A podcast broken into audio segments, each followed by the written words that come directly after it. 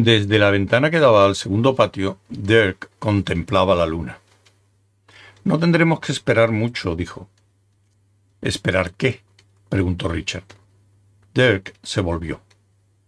Que el fantasma vuelva a nosotros, dijo Dirk, que dirigiéndose al profesor, sentado con aire inquieto frente al fuego, añadió.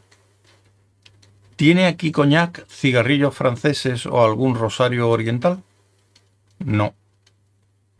Entonces descargaré la impaciencia sin ayuda, dijo Dirk, volviendo a mirar por la ventana. Todavía tienes que convencerme de que no hay otra explicación que la del fantasma, dijo Richard.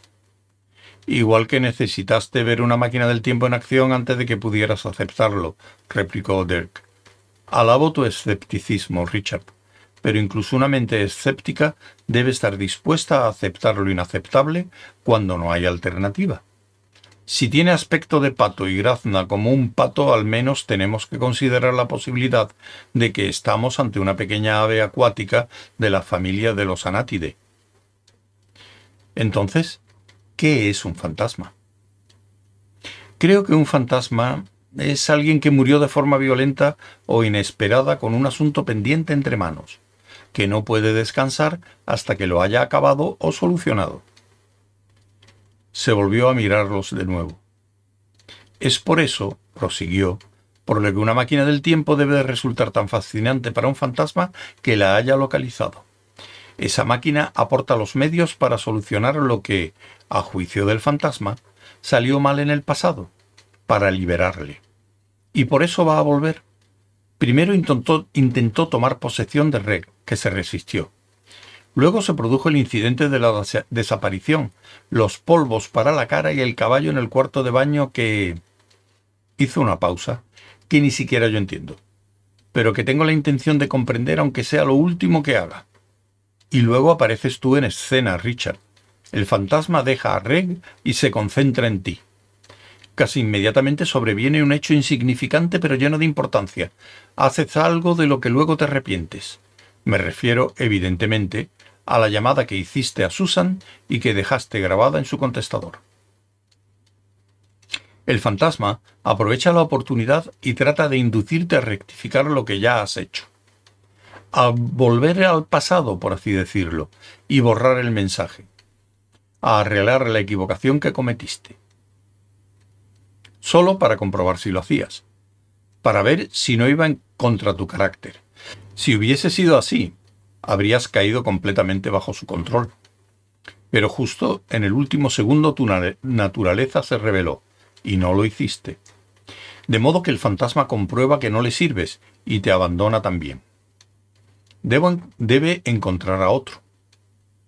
¿Cuánto lleva buscando? No lo sé. ¿Tiene esto ahora algún sentido para ti? ¿Reconoces que lo que digo es la verdad? Un escalofrío recorrió a Richard. Sí, admitió. Creo que tienes toda la razón. Entonces, ¿en qué momento te abandonó el fantasma? Richard tragó saliva cuando Michael Wenton Weeks salió de la habitación. Me pregunto qué posibilidades vio el fantasma en él. ¿Habrá encontrado esta vez lo que buscaba? Creo que no tendremos que esperar mucho. Llamaron a la puerta. Cuando la abrieron, allí estaba Michael Wenton Weeks. Necesito su ayuda, por favor, dijo en tono lacónico. Reg y Richard miraron a Dirk y luego a Michael. ¿Les importa que deje esto en alguna parte? preguntó Michael. Pesa bastante. Contiene un equipo de buceo. Sí, ya entiendo, dijo Susan. Gracias. Nicola, ensayaré esa digitación. Estoy segura de que puso ahí ese mi bemol solo para fastidiar a la gente. Sí, no lo he dejado en toda la tarde. Algunas de las semicorcheas del segundo movimiento son absolutamente puñeteras. Pues sí, me ha ayudado a pensar en otra cosa. No, ninguna noticia. Todo es muy confuso y tremendamente horroroso. Ni siquiera tengo ganas de... Mira, quizá te vuelva a llamar más tarde para ver cómo te encuentras. Lo sé, sí. Nunca se sabe qué es peor, si la enfermedad, los antibióticos o el trato excesivamente atento del médico.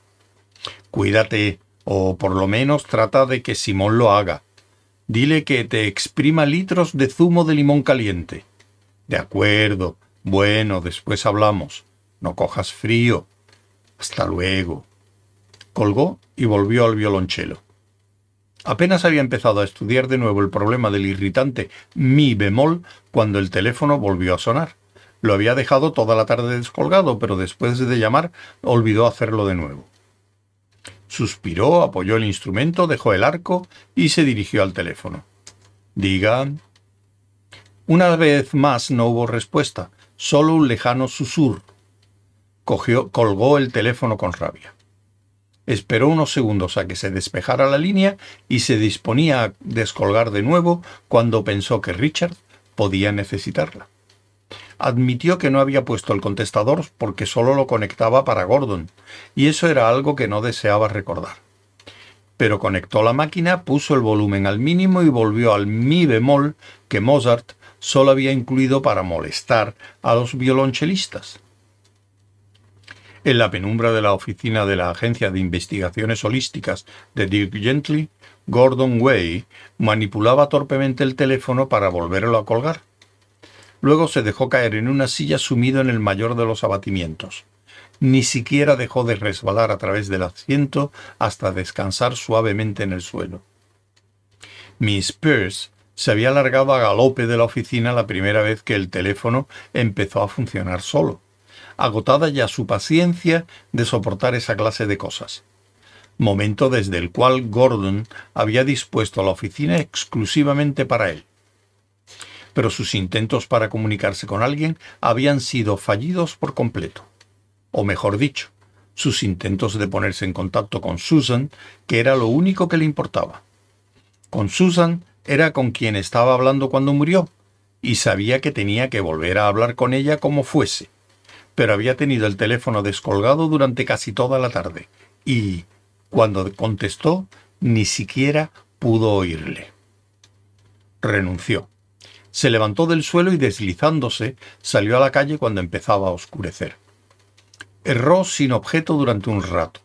Fue a dar un paseo sobre las aguas del canal, un truco al que pronto dejó de verle la gracia, y volvió a las calles. Las casas de donde brotaban luz y vida le molestaban de manera especial, porque la invitación que parecían ofrecer no le estaba destinada. Se preguntó si a alguien le importaría que se metiera en su casa a pasar la tarde viendo la tele. No causaría ninguna molestia. O al cine. Eso estaba mejor. Al cine sí podía ir se adentró con paso más resuelto, aunque todavía inmaterial, por Noel Road, cuyo nombre le sonaba vagamente. Tenía la impresión de que recientemente había tratado un asunto con alguien en Noel Road. ¿Con quién? Un horrible grito de terror que resonó por toda la calle interrumpió sus pensamientos. Se quedó quieto como un poste. Unos instantes después se abrió de golpe una puerta a pocos pasos de él, y una mujer salió corriendo, aullando y con la mirada enloquecida.